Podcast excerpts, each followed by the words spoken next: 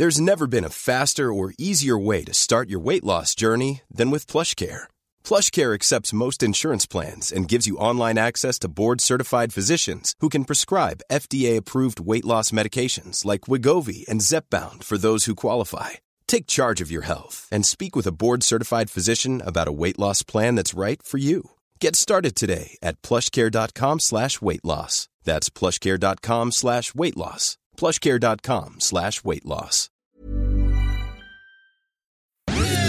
Dixo presenta Factor Kaiser con Max Kaiser.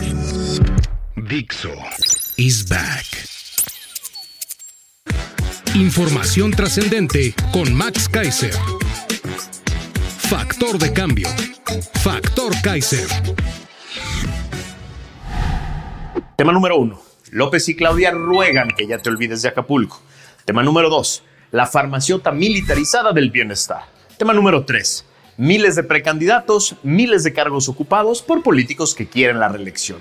Esos son los tres temas que vamos a ver el día de hoy en el episodio 136 de Factor Kaiser. Hoy es miércoles 22 de noviembre. Estamos en medio de las precampañas. Inició la época electoral. Algunas caras sonrientes, muchas caras tristes y frustradas de personas que se quedaron sin hueso o se van a quedar sin un cargo con fuero.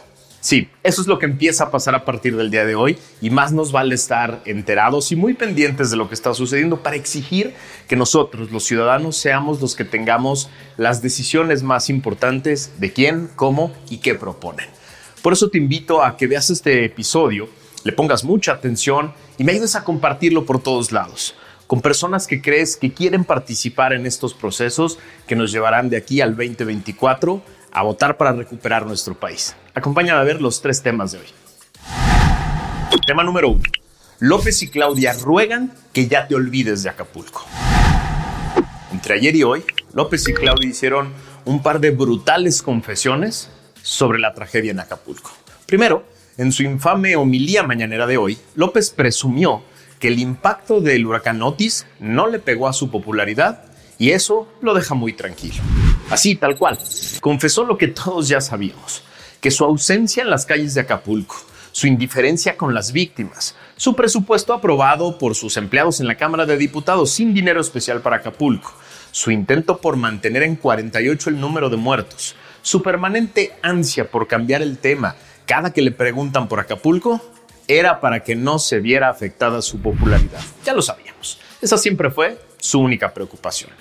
Esa es la única preocupación que tiene ante cualquier tema que afecta a la población que dice gobernar.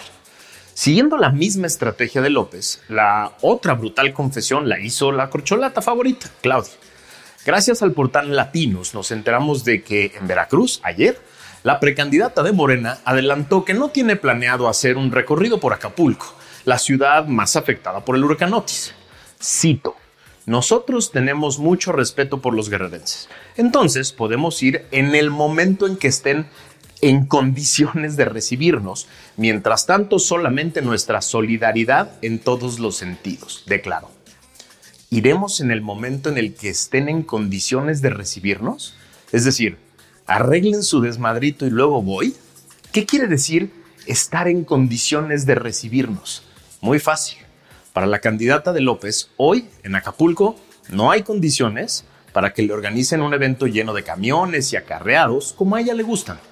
Así, tendría que recorrer las calles y exponerse al enojo y la frustración de un pueblo abandonado por su jefe, un pueblo que no encuentra qué comer y cómo resguardarse, y que no sabe de qué va a vivir en los próximos meses y años cuando se acaben las dádivas del gobierno de López y haya que buscar un empleo en hoteles, restaurantes, departamentos o plazas o infraestructura turística destruida para la que el obradorato no quiso destinar ni un solo peso.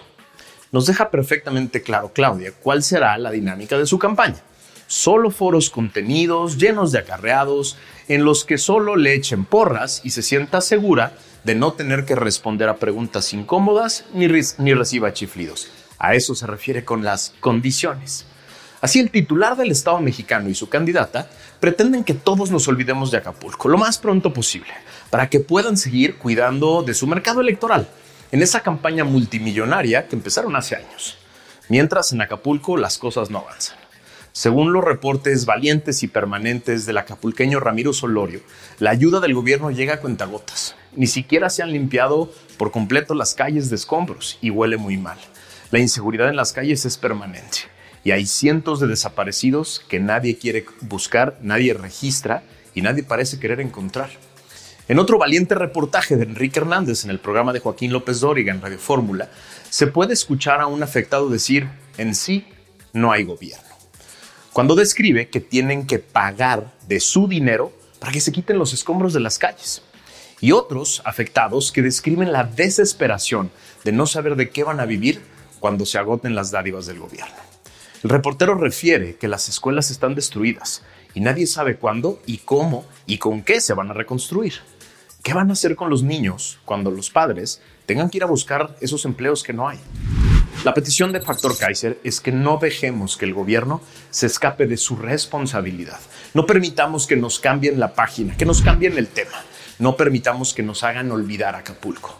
La súplica permanente de los acapulqueños es, acuérdate de Acapulco, acuérdate de Acapulco. Tema número 2. La farmaciota militarizada del bienestar.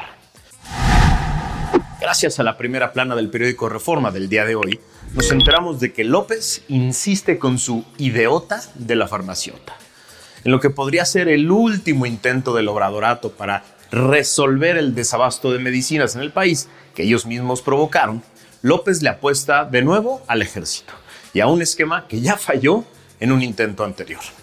Anunció el día de ayer que la megafarmacia, la farmaciota, que busca garantizar la existencia de todo tipo de medicamentos para el sector público, estará bajo el control de Birmex, que dirige un general, el general Jens Pedro Loman. Birmex ya había fallado en 2021 en un primer intento de distribuir los fármacos del sector salud en el país, por lo que tuvo que entregarse esa tarea a empresas privadas e incluso al ejército para que llegaran a las farmacias de los hospitales. Ahora López confirmó que al menos la primera nave de la megafarmacia podría ser inaugurada en diciembre en Huehuetoca, Estado de México, en una ubicación estratégica, según él, por su cercanía al Chaifa y al aeropuerto de la Ciudad de México. Conforme al proyecto de operación enviado por Birmex a la Secretaría de Hacienda, la farmaciota, esta ideota, requiere una inversión de 3.500 millones de pesos y llevará el nombre de Centro Federal de Almacenamiento y Distribución de Insumos para la Salud, CEFEDIS. Los principales costos del nuevo proyecto serán la compra de los terrenos, valuados en 1.400 millones de pesos, 390 millones de pesos para rehabilitar y adecuar las naves industriales, 850 millones de pesos para equipo, cámaras frías, líneas de picking y unidad robot, entre otras cosas. Además del costo, para echar a andar el almacén, se estiman gastos anuales de operación de 352 millones de pesos durante 30 años de vida útil que dice que va a tener la farmaciota. A ver, es muy fácil de explicar la intención verdadera de López con este despropósito.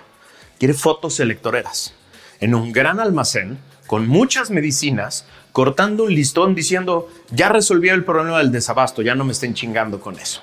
Será un show más, como las inauguraciones del Chaifa sin vuelos, los trenes militares de Toluca y del sureste, que están a años de ser terminados y ser funcionales, o la refinería de Dos Bocas, que ya costó el triple y que sigue sin refinar un litro de gasolina. Otro show multimillonario que seguirá dejando a los mexicanos más necesitados que sufren en hospitales el agravamiento de su salud porque no tienen medicinas. Porque el problema nunca fue comprar un chingo de medicinas y tenerlas en un almacén. El problema siempre ha sido de logística un complejísimo sistema de adquisiciones a tiempo de las medicinas necesarias que luego se distribuyan en ese complejísimo sistema de salud pública mexicana. Comprar muchas medicinas y tenerlas guardadas en un almacén solo ataja el problema de imagen pública sobre el desabasto de medicinas que él mismo provocó. La farmaciota es una ideota muy idiota que solo busca que los mexicanos den la vuelta a la inhumana y trágica escasez de medicamentos que ha costado miles de vidas en un sexenio en el que lo único que importa es cuidar el ego frágil del Señor. Sí, que quede claro, la farmaciota no es para resolver el tema del desabasto, es para pasar la página, es para que él pueda decir, listo, ya resolví el problema que yo mismo creé. Ahí están las medicinas, aquí está la farmaciota, allá hay medicinas de todo tipo, ya no me estén chingando con el tema. ¿Cuál es nuestra responsabilidad? Seguirlo chingando con el tema. Porque este, este drama, este drama inhumano que ellos mismos provocaron, no solo requiere de muchas investigaciones por todos los casos de corrupción que debe haber ahí, exige justicia, justicia de todas las personas que agravaron su salud o aquellos que murieron por la falta de medicinas. Esto no se puede quedar en una anécdota más de este fracasado proyecto llamado el Obradorato. Esto tiene que acabar en consecuencias concretas para las personas que provocaron el desastre, pero también para las que han mentido permanentemente con supuestas soluciones que nunca llegaron. Tema número 3. Miles de precandidatos, miles de cargos ocupados por políticos que quieren reelección. Escoger a las candidatas y a los candidatos a la presidencia y a los gobiernos locales fue la tarea más sencilla para ambas coaliciones, porque ni en la presidencia ni en los gobiernos estatales se permite la reelección. Así, para estos cargos era solo lograr acuerdos entre quienes dirigen las coaliciones y los precandidatos que habían levantado la mano. Y nada más. Y aún así, fue muy complejo hubo muchos berrinches y manoteos y muchas caras largas. Los partidos, todos, están por enfrentar su mayor reto interno. Elegir 500 candidatos a la Cámara de Diputados, 128 para el Senado, más de 1.700 candidatos a presidentes municipales y más de 1.000 candidatos a diputaciones locales. Es decir, más de 3.500 candidaturas por coalición para puestos que hoy están ocupados y quienes los ocupan tienen el derecho a reelegirse y obvio quieren reelegirse. Así, la competencia no solo es entre los miles de precandidatos que ya levantaron la mano para esos puestos, sino entre estos y quienes hoy están en el cargo y no pretenden abandonarlo así nomás. La diferencia entre hoy y el 2018 es abismal para ambas coaliciones. En 2018, Morena era oposición, tenía muchos menos cargos que hoy y tenía la expectativa de ganar el gobierno federal. Así, López podía ofrecer cargos a todo mundo, casi seguros, a diestra y siniestra, a todo tipo de personajes que se fueron sumando a su campaña por la promesa de un jugoso hueso. Hoy es exactamente al revés. Intenta prometerle a todos que mantendrán el gobierno federal y que por eso ese hueso está firme. Pero ya no puede prometer nuevos cargos a casi nadie. La gran mayoría de quienes hoy ocupan cargos legislativos, federales o locales, así como presidencias municipales, por Morena, se quieren quedar y van a pelear con los dientes para quedarse y buscar la reelección. Ya saben que no hay manera de que repitan ese fenómeno electoral del 2018 porque López no está en las boletas. Y así, la expectativa es que muchos de esos cargos se van a perder. El pastel de Morena solo puede hacerse más pequeño y así muchos se quedarán desamparados, sin hueso ni fuero. Y eso, el fuero, es uno de los elementos más preciados en este momento para quienes han sido parte del gobierno federal, de gobiernos locales y municipales de Morena, que son los más corruptos e impunes de la historia. Miles de miembros del obradorato saben perfectamente del riesgo que es vivir sin cargo y sin fuero, y van a hacer todo lo que tengan que hacer para conseguirlo. Del otro bando, la ecuación es exactamente al revés. En 2018, los tres partidos que hoy forman el frente tuvieron los peores resultados electorales de su historia. Además de perder el gobierno federal, y más de 20 gobiernos locales en los años siguientes del Obradorato y cientos de presidencias municipales les fue de la chingada. Así, el único lugar en el que puede haber oferta de cargos nuevos es en la alternativa al Obradorato. Y esto hace que los cálculos políticos en uno y en otro bando sean completamente diferentes. El tema es que para ambas opciones políticas se viene la época más complicada. A ver, en el Obradorato ya sabemos quién decide y eso es bronca de ellos. Lo que sí es que le exigimos al Frente Amplio que ahora sí se abran todos los caminos y procesos para nuevos liderazgos ciudadanos, nuevas caras, nuevas propuestas. Exigimos que en las boletas estén las mejores mexicanas y mexicanos, convencidos de verdad de cambiar a México, mexicanas y mexicanos con capacidad y ética, con experiencia y nuevas ideas, convencidos de que cumplir con la ley y el mandato popular es la única manera democrática de ejercer el poder. Si quieren a los ciudadanos haciendo fuerza con los partidos, es su responsabilidad demostrar que son dignos de nuestra confianza. Ya sabemos exactamente cómo va a funcionar la elección de estos más de 3.500 puestos en el obradorato. Un solo señor va a definir todo, va a hacer la sopa y va a agarrar a zapes a todo aquel que quiera hacer berrinches. Del lado de la alternativa, lo que necesitamos son procesos lo más abiertos y democráticos posibles para elegir a las mejores personas a las más capaces, a las más éticas, a las más íntegras, nuevos liderazgos, nuevas caras. Carajo, si quieren que los ciudadanos estemos haciendo fuerza con los partidos, tienen que demostrar que merecen esa confianza y que van a poner ahí a las mejores personas, no cuotas, no grupos, no tribus específicas de los diferentes partidos, no, a las mejores personas, porque esa es la única manera en la que vamos a estar ahí los ciudadanos haciendo fuerza con los partidos políticos. Se viene un reto monumental. Lo fácil fue elegir a candidatos a la presidencia y a gobiernos locales. Lo más difícil va a ser repartir ese gigantesco pastel de 3.500 candidaturas y los vamos a estar observando muy de cerca.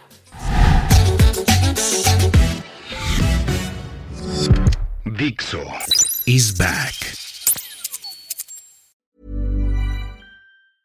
Planning for your next trip?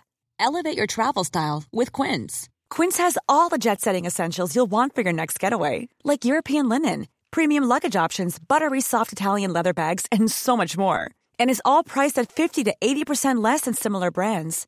Plus, Quince only works with factories that use safe and ethical manufacturing practices.